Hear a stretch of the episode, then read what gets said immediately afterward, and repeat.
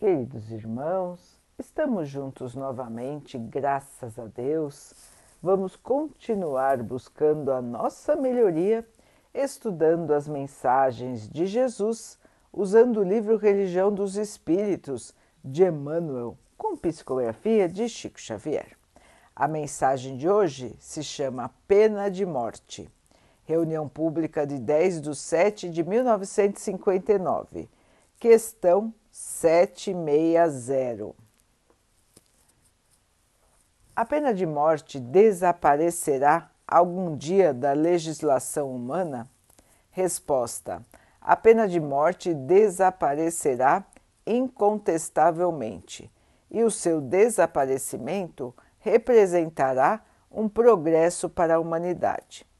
Quando os homens estiverem mais esclarecidos, a pena de morte será completamente abolida da terra.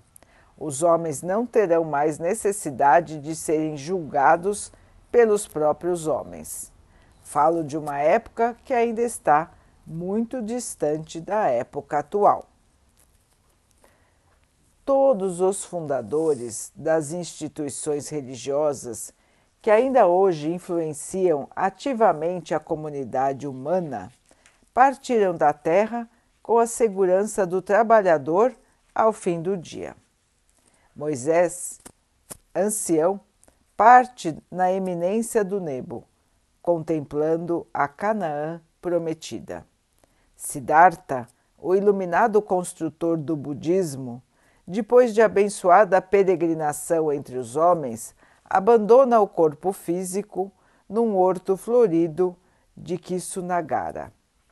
Confúcio, o sábio que plasmou todo um sistema de princípios morais para a vida chinesa, encontra a morte num leito pacífico sob a vigilância de um neto afetuoso.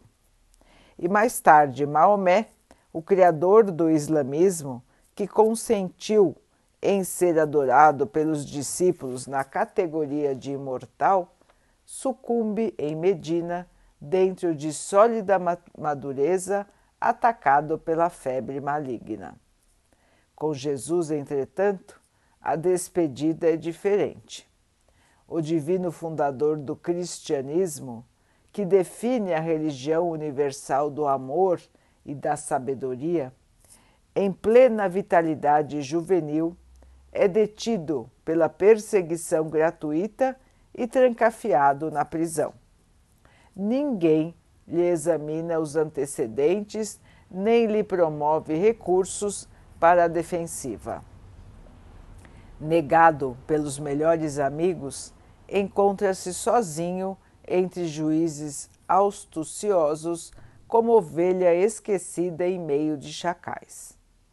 Aliam-se o egoísmo e a crueldade para sentenciá-lo ao sacrifício supremo. Herodes, patrono da ordem pública, chamado a pronunciar-se em seu caso, determina que se lhe dê o tratamento cabível aos palhaços da sua época.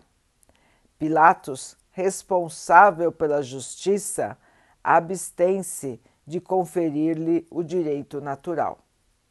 E entregue à multidão amotinada na cegueira de espírito, é preferido a Barrabás, o malfeitor, para sofrer a condenação incomum.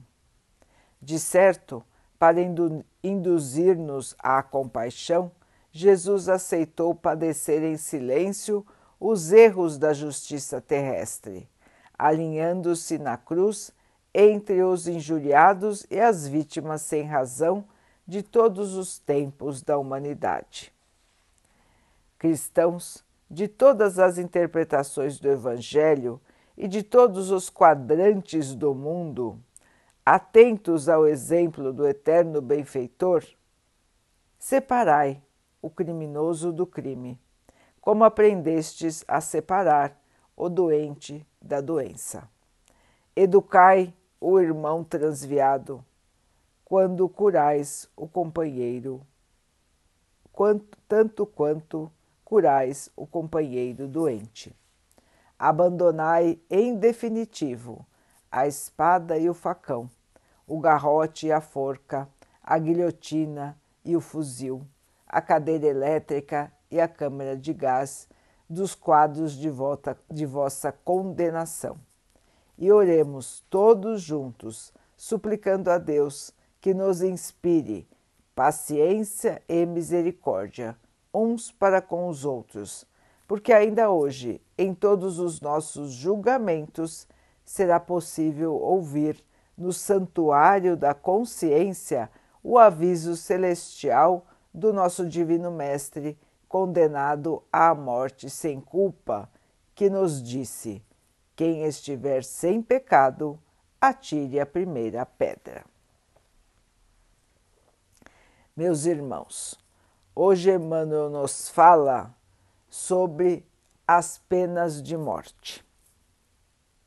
Muitas vezes nós concordamos com elas Muitas vezes nós achamos que a justiça deve ser feita pelos próprios homens e que os homens têm o direito de tirar a vida dos seus irmãos.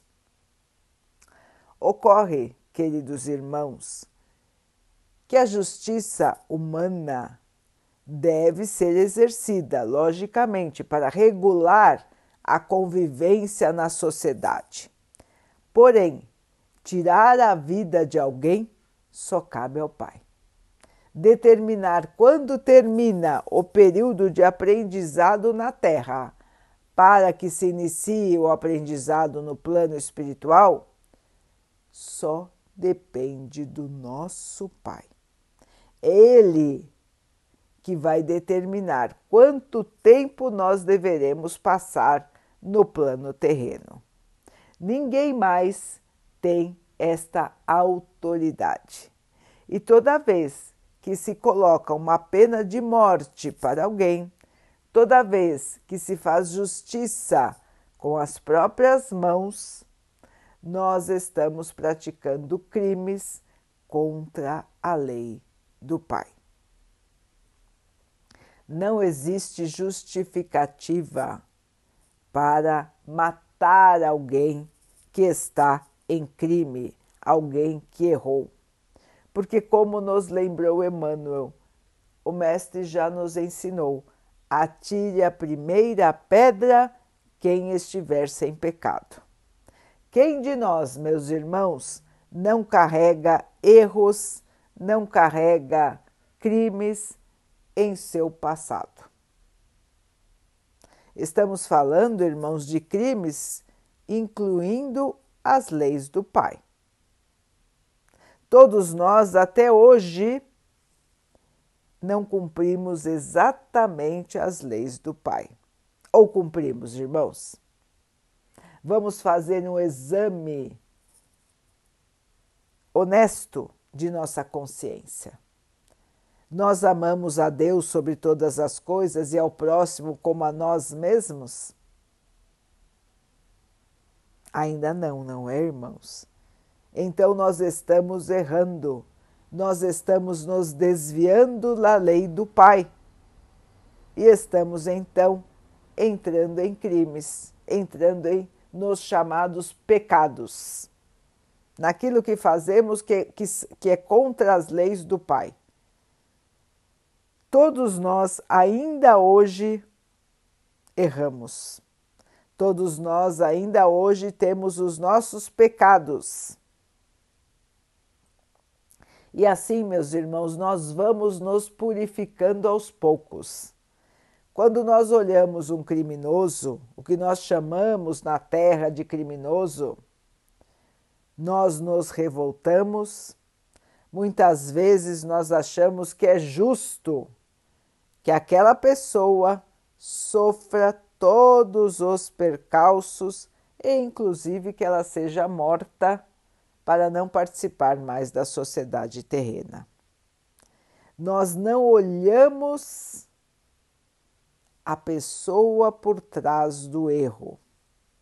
Como Emmanuel nos disse, não vamos olhar a doença, vamos olhar o doente.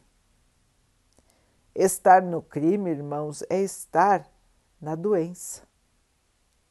é estar doente moralmente.